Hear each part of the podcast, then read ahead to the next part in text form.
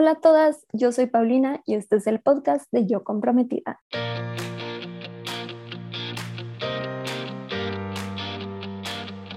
Bienvenida a este podcast en donde te ayudo a planear tu boda de una manera sencilla y divertida.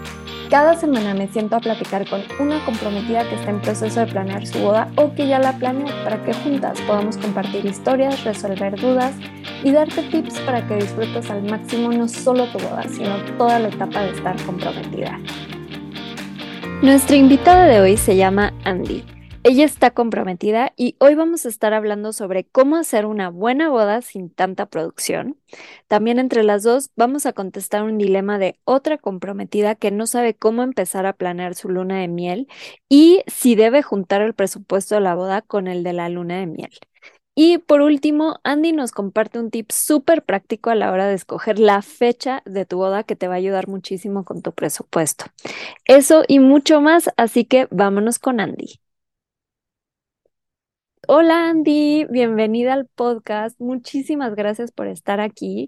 Y para empezar, como con todos los episodios, ¿nos puedes contar un poquito de ti y de tu boda? Claro, hola Pau, muchas gracias por la invitación. Estoy demasiado emocionada. Este, este podcast ha sido como salvación para mí porque de verdad he estado con muchos temas, pero bueno, te platico un poquito de mi boda. Nos casamos el 2 de marzo del 2024, entonces pues ya prácticamente falta un año. Eh, estoy muy emocionada. Eh, eh, mi novio y yo tenemos una relación de siete años, entonces estaba esperando ya este momento y pues estamos muy contentos. mi boda es de 200 personas y bueno, es lo que se podría llamar a lo mejor una boda semidestino, porque eh, es en la ciudad. Él y yo vivimos en Guadalajara, pero ninguno de los dos somos de aquí, entonces eh, eso hace que yo siempre había soñado que mi boda fuera eh, de donde yo soy, que es de Tepatitlán, Jalisco, que es como una hora de aquí. Y bueno, eso la hace semidestino porque toda la gente, familia y amigos de él vienen de otro lugar y bueno, amigos míos también vienen de Guadalajara, entonces es por eso que, que estamos muy emocionados, pero sí, mucha gente viene de fuera y la mitad está aquí en Tepa, entonces es como medio raro. Me encanta el, el, término de semidestino, porque a veces solo catalogamos, ¿no? Como local o destino, pero tienes razón, o sea, a veces la mitad de tus invitados son de fuera y los otros no. Entonces, me, me gusta muchísimo que traigas este nuevo término. Sí, está padre. Padrísimo, Andy. Pues bueno, ya sabemos un poquito de ti y de tu boda. Con eso nos vamos a ir a la siguiente sección de dilemas de comprometidas. Andy, llegamos a la sección de dilemas de comprometidas, así que cuéntame con qué estás atorada, con qué te puedo ayudar ahorita. Bueno, pues realmente he tenido muchos dilemas en este proceso, eh, pero ahorita realmente el que me causa un poco de conflicto es el tema de que las bodas se han convertido en toda una producción. O sea, yo ya no nada más es como el ritual de la boda o, la promesa que te haces con tu, con tu pareja, sino todo el behind the scenes, todo lo que tienes que hacer, eh, la experiencia del invitado, eh, cómo le pides incluso a tus padrinos que sean tus padrinos, de que tienes que hacer que la caja, invertirle y eso. Y yo entiendo que es un tema que nace mucho de los novios, pero también siento que a veces si no lo haces de cierta forma puede llegar a arruinar un poco la experiencia, tanto personal como de los invitados. Entonces ahorita tengo este, un poco ese dilema de que a qué tanto le tengo que dedicar a cierta cosa, en qué me debo de enfocar para que tanto mi experiencia como la experiencia de mis invitados sea eh, pues una buena experiencia, que a todos nos quede un bonito recuerdo sin tampoco tener que gastar todo el dineral en, en todos los detalles. Entonces, sí, ahorita estoy un poco con ese dilema. Está buenísimo el dilema. Me gusta que estés pensando en tus invitados, ¿no? Porque ahorita creo que viene esta nueva tendencia. Al principio, bueno, al principio cuando yo empecé a trabajar en bodas, como que la experiencia, no en un término negativo, pero era como más enfocada hacia los novios, como un poquito más egoísta, podríamos decir, ¿no? Y eso he visto que ha cambiado muchísimo en los años y ahora vamos como mucho hacia los invitados, ¿no? Que la pasen bien, que disfruten junto con nosotros y me parece increíble. Entonces, está padrísimo que, que te lo estés preguntando. ¿Tienes como algún ejemplo especial en algo que te estés así como que diciendo, invierto en esto sí o no? O sea, algo específico como para tener un ejemplo. Sí, claro, mira, pues desde el tema de cómo pedirle a tus padrinos, eh, para mí es un tema especial porque al final del día son personas que van a guiar tu matrimonio de cierta forma, entonces, eh, o bueno, al menos en mi religión es de esta forma, entonces creo que sí tengo como esta duda de si los tengo que llevar a cenar o no, si yo pago la cena donde les vaya a pedir, si solamente llego y les digo, si les aviso con tiempo, si es una sorpresa. Y también por decir este, otro tema de ya el día de la boda o el día de la fiesta, eh, la hora de cóctel, ¿no? De que para que estén a gusto en lo que empieza la fiesta. Entonces eso ya es un gasto. También eh, yo tengo, a mí me encanta la fotografía, me encantan las fotos y tener como momentos de, de momentos importantes, como esas, esos recuerdos, perdón. Entonces creo que también me gustaría como tener un photoboot o algo así, estos que se están usando 360, pero también sé que son gastos que al final del día recortan presupuesto en otras cosas, ¿no? Entonces a veces digo, necesitaría pensar muy bien si prefiero dedicar eso en la decoración, porque al final del día en las fotos se va a ver la decoración, o si lo dedico en tener una experiencia para mis invitados que también sea una experiencia para mí. Entonces, como que esos temitas, no sé, me quedan un poco ahí ahondando. Están increíbles los tres ejemplos que, que compartes. Es, es complicado porque para mí o sea, complicado y sencillo. Te voy a decir como lo que yo, yo siempre les recomiendo a las parejas que están con esto. O sea, si estuviéramos en una cita de wedding coach, te diría, vamos a meterlo al presupuesto, pero no lo vamos a confirmar todavía.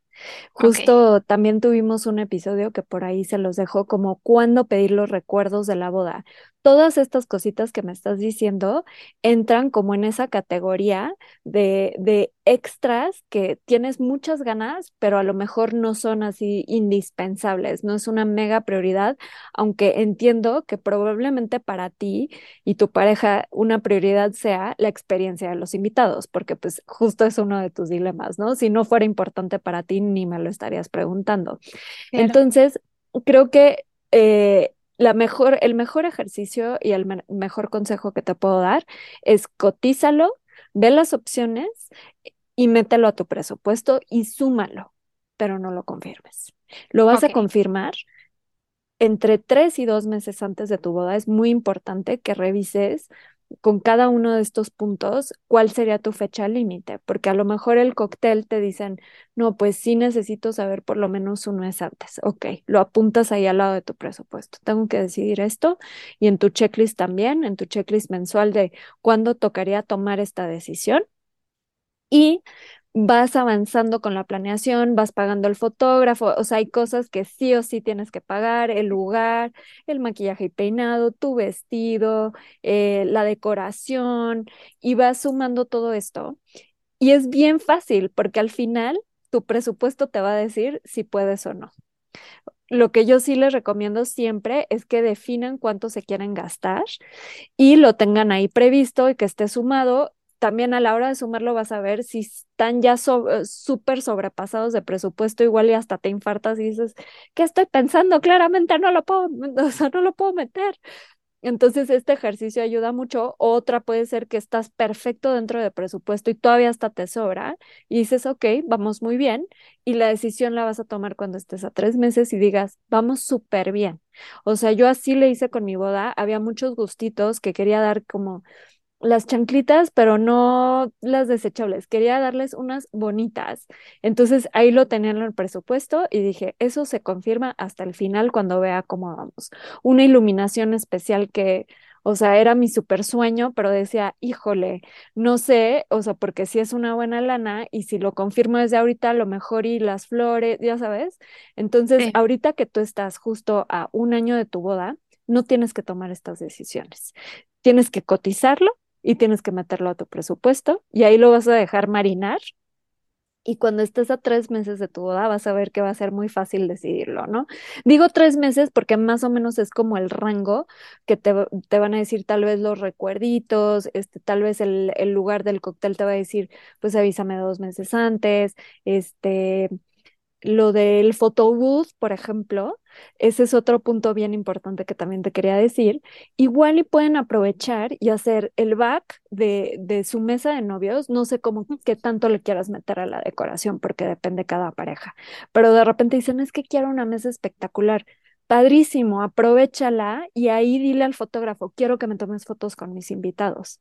Y entonces ya es dos en uno, ya sabes. Exacto, muy bien. Entonces son cositas con las que puedes ir jugando durante la boda. Está muy padre que las tengas en mente, tenlas en tu lista, en tu presupuesto desde ahorita y vas a ver que como que ya que avance vas a decir, tal vez este sí, este no, ¿no? Este, también se pueden hacer sesiones de fotos muy padres con tus damas, etcétera, eh, antes de la boda en algún lugar especial y ya palomearon eso, ¿no? Este, como por ustedes, ¿no? Pero si quieren una experiencia ahí para sus invitados, también lo pueden hacer. También puedes pensar en más ideas de poner cámaras, este, instantáneas y te va a costar menos tal vez que el photobooth. O sea, cotiza como diferentes opciones para ver plan A, plan B, plan C. Igual y tienes una opción más cara, que sería la ideal, pero si tal vez no lo estás logrando, pues tienes la opción B que está más barata y dices, voy a matar esta, ¿no? Y, y, nada más como para tocar rápidamente lo de los padrinos, también no es, no es obligatorio nada. Aquí todo lo deciden ustedes como el estilo de lo que ustedes quieran. Pueden mandar simplemente una, un diseño digital bonito preguntándoles si quieren ser sus, sus padrinos, eh, si, si quieren que tal vez inviertan en algo de la boda, que compren las argollas, el lazo, lo que sea que, que quieran. Igual y si pueden tener como algún detalle, armarles como una gift box y mandárselas o hacerles una cenita en la casa y invitarles la copita de vino. O sea, en realidad aquí hay mil opciones, nada es obligatorio y también eso métanlo a su presupuesto, porque son gastos que se te van. Entonces vas viendo, ok, si hacemos una cenita en tal lado, ¿cuántos son? Ok, llama, cotiza, ¿cuánto es? Mételo a presupuesto y vas viendo.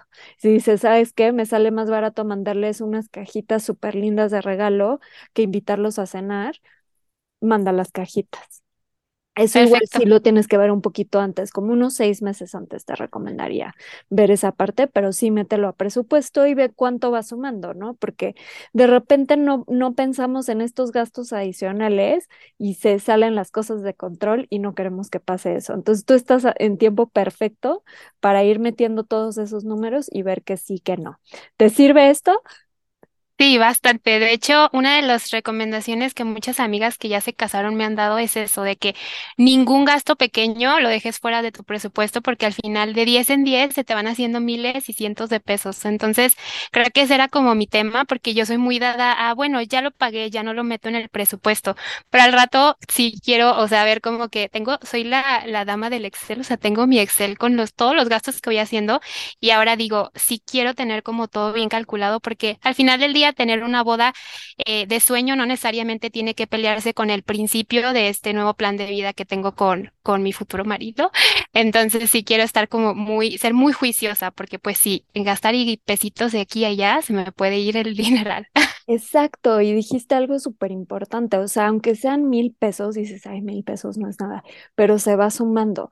Ahora, también se vale que digas, ¿sabes qué? Esto lo quiero poner yo de mi lado, o sea, no está dentro del presupuesto de la boda, lo voy a pagar yo, también se vale, ¿no? Pero al ya tenerlo todo plasmado en una, en un Excel, como dices, es mucho más fácil ver y tomar decisiones, porque todo se vuelve muy claro. Entonces, Perfectísimo. velo metiendo a tu Excel y en unos meses nos cuentas qué, qué decidiste meter y qué no. Sí, muy bien. Super, Andy. Entonces, con eso vamos a la siguiente sección de ayudando a otras comprometidas. Listo, Andy. Pues en esta sección entre las dos vamos a contestar un dilema de otra comprometida. La pregunta de hoy es de Sofía y su dilema es este.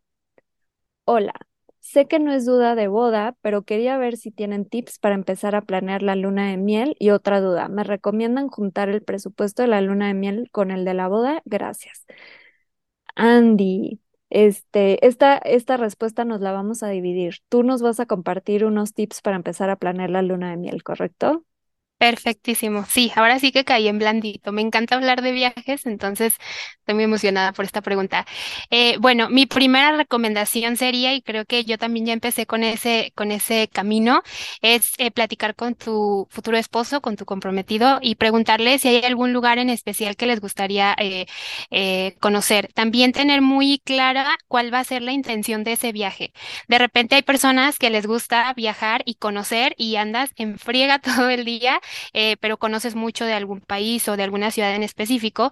Y hay personas que les gusta simple y sencillamente ir a descansar. Entonces, bueno, ya partiendo sobre qué es lo que tú buscas, yo te recomendaría empezar a hacer eh, planes de presupuestos. Algo que yo siempre hago es, si por decir quieres viajar a otro eh, lugar, a otro lugar fuera del país, empezar a ver cuáles son los requisitos migratorios, porque es súper importante en caso de que quieras llegar a algún lugar en Estados Unidos o algún lugar donde te pidan visa, empezar a hacer todos los trámites desde antes para que los últimos días de tu boda no se vayan a ver como eh, esa pues sí ese como cruce entre tu boda y los planes de tu luna de miel. Entonces, eh, empezar a revisar eso, no necesariamente empezarlo a hacer, pero sí saber qué es lo que vas a necesitar.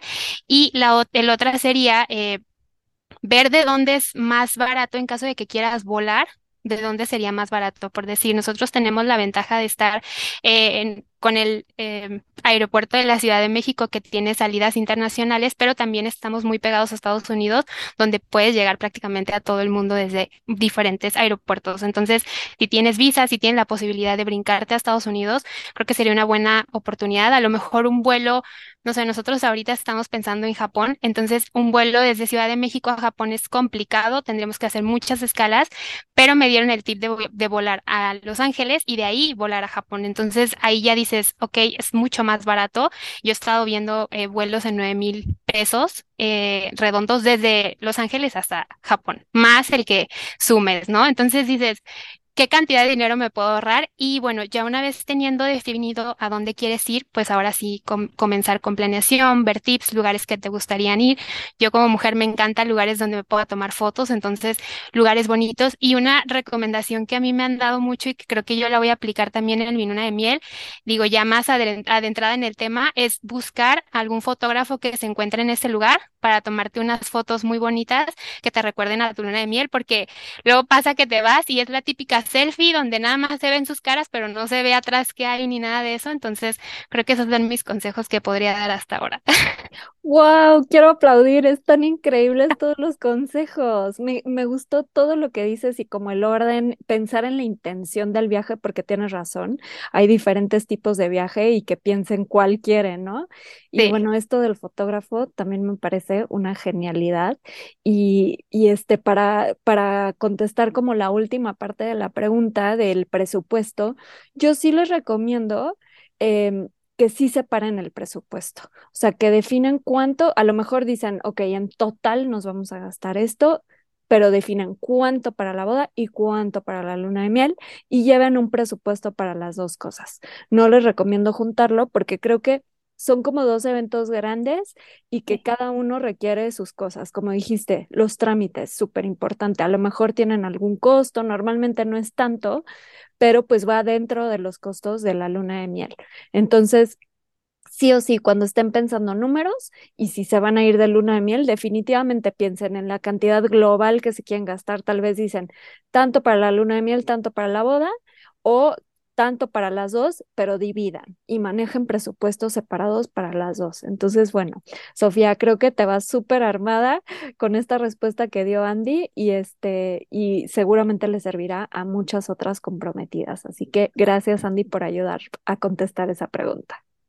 Perfecto. Oye, Pau, y otra cosa que también quisiera como que abordar en el tema, eh, no sé si a muchas comprometidas les pase, pero bueno, a mí me ha pasado que últimamente me invitan a bodas donde en el regalo, en vez de dar como algún regalo físico o algo así, puedes dar dinero en efectivo. Entonces, yo incluso lo he estado pensando para eh, poner a lo mejor como una cuenta o incluso vi que eh, está la aplicación que tienen ahí en, en, en, el sitio web de Yo Comprometida, que es la de Unique si no me equivoco, este, para también hacer como ese tipo de regalos, pero mi tema es, eh, y lo he escuchado en, otros podcasts eh, contigo, que es de repente hay como esta diferencia entre generaciones y las generaciones más eh, grandes, los baby boomers o generación X, podrían tomarlo a mal o como un tanto impersonal. Entonces, ¿cómo darles a entender que esto va a ser un regalo que probablemente puedo utilizar? Pues si yo en mi caso me gustaría utilizarlo para mi, mi luna de miel, entonces, ¿cómo hacerles notar esa parte parte sin que se vea, quiero dinero, o sea, y, no me importa, no quiero la licuadora, no quiero dinero. Entonces, no sé si tengas algún consejo para eso. Sí, buenísima pregunta para complementar todo el tema de la luna de miel. Eh, definitivamente yo les recomiendo algo como único, que es una mesa de regalos donde puedes poner la licuadora. Em, puedes poner todo lo que tú quieras, muebles, como todo lo tradicional de una mesa de, regalos.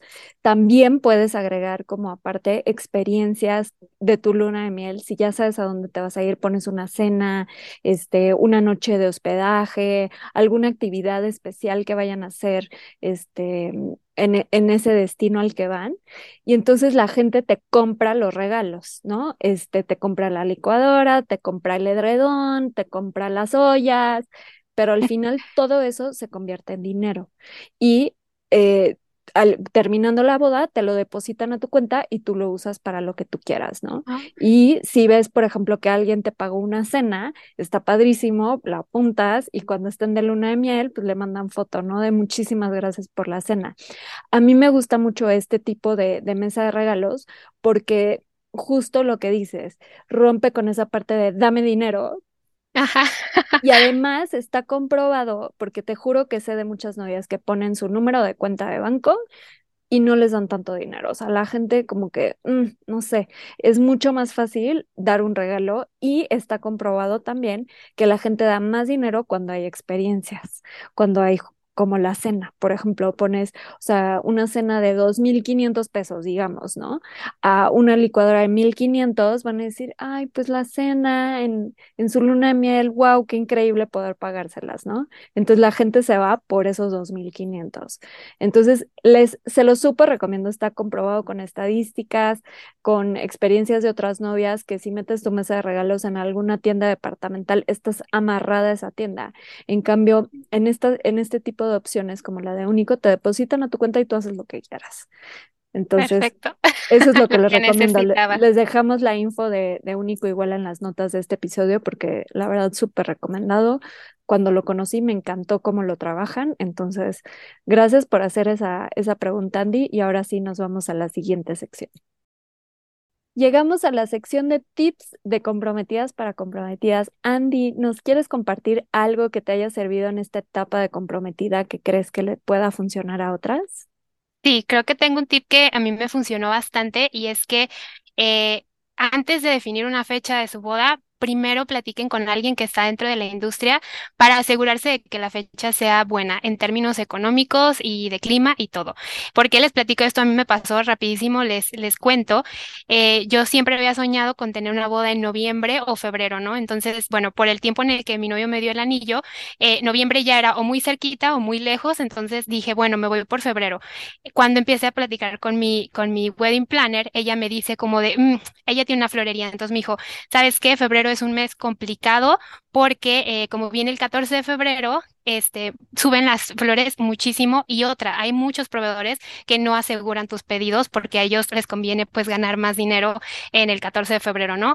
Eh, también viene pues lo del invierno y eso, que no hay tanta flor, entonces fue como de, ok, eso yo no lo había pensado y fue por eso que me moví a marzo, ya en marzo me dijo está perfecto y como que en ese momento dije, qué bueno que antes de cerrar fecha, de haber, haber hecho como todos los trámites, platiqué con ella del tema porque así me dio como una visión y pues nos vamos a ahorrar muchísimo. A lo mejor el tema de que podemos tener flores, la cantidad que nosotros habíamos pensado por el precio justo, por así decirlo, en lugar de estar pagando precios exorbitantes. Entonces, ojalá que les funcione este consejo. La verdad es que yo sé que ya muchas ya están, ya tienen la fecha planeada, pero si apenas están empezando con esto, de verdad, piénsenlo muy bien por todos estos factores. Es un súper tip, Andy. Eh, justo lo que dices de febrero, o sea, por 14 de febrero, yo me casé a súper principios de febrero y la fecha la cambiamos justo por eso, porque se triplican los precios de las flores. Es brutal. Hay varias fechas en el año que tienen que tomar en cuenta.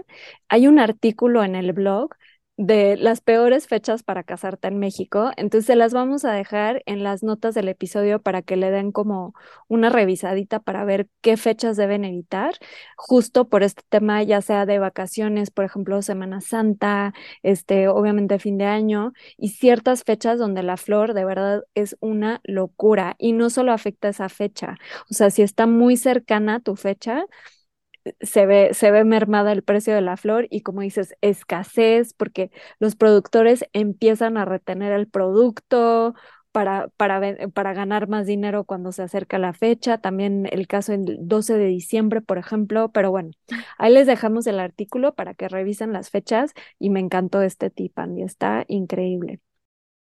Andy, llegó la hora de jugar. ¿Qué prefieres? La dinámica es que te voy a hacer tres preguntas y me contestas lo primero que se te ocurre. ¿Estás lista? Listísima. Ok, el día de tu boda, ¿qué falte el pastel o se te olvida la liga? El pastel. Ok, ¿vas a dar recuerdos o sin recuerdos? Sin recuerdos. Ok, ¿argollas iguales a las de tu pareja o cada uno una diferente? Cada uno una diferente. Padrísimo, Andy. Me encantó platicar contigo. Está increíble esta conversación. Creo que le va a servir a muchísimas comprometidas. Y gracias, te deseo todo lo mejor en este proceso que todavía te queda un buen rato. Disfrútalo muchísimo porque se va volando. Muchísimas gracias. Sí, lo estoy disfrutando como nunca. Siempre en todos los podcasts he estado escuchando que dicen mucho disfrutar el proceso. Yo eso es lo que estoy haciendo. Creo que desde el día que me dieron el anillo yo ya estaba este, emocionadísima y estoy al día de hoy y ya quiero que pase, pero también no quiero que pase porque siento que es una etapa súper bonita la que estoy viviendo. Y muchísimas gracias a ti, Pau, por tener esta plataforma tan increíble. Realmente yo cuando llegué y conocí tu podcast venía como con mi cabeza llena de mil dudas y a veces escuchar que están pasando por lo mismo que tú o que tienen ya a lo mejor como un poquito eh, el camino ya eh, identificado, te hace sentir como que no estás sola. Entonces, esto de verdad es terapia para mí cuando lo escucho. Entonces, muchísimas gracias por todo esto que haces. Gracias a todas las comprometidas que nos escucharon hoy. Espero que se hayan divertido tanto como yo y que sobre todo hayan rescatado tips y resuelto dudas para planear su boda. Para más detalles y recursos adicionales sobre este episodio, revisa las notas o entra a yocomprometida.com diagonal podcast. La mejor manera de estar en contacto y enterarte de todo es a través del newsletter que mando cada semana tu correo con tips, inspiración, recomendaciones de proveedores, descuentos y todo lo que necesitas para planear tu boda. Te puedes suscribir gratis entrando a la página yocomprometida.com y también me puedes seguir en Instagram en arroba yocomprometida. Les mando un abrazo a todas las comprometidas, que la suerte las acompañe de aquí hasta el altar y no olviden que es más importante el amor que la boda.